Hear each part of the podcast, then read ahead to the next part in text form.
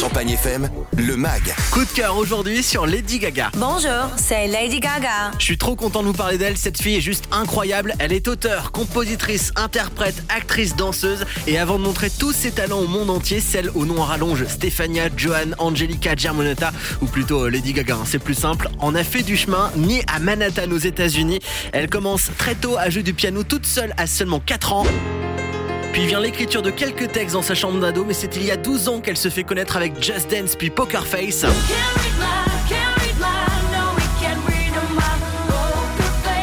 Véritable tube mondial, il se classe numéro 1 dans tous les pays et devient le single le plus écoulé l'année de sa sortie avec 10 millions de ventes, un record. À seulement 34 ans, Lady Gaga, c'est 470 récompenses dans de multiples domaines, dont le cinéma et la musique. C'est le cas il y a deux ans pour Shallow.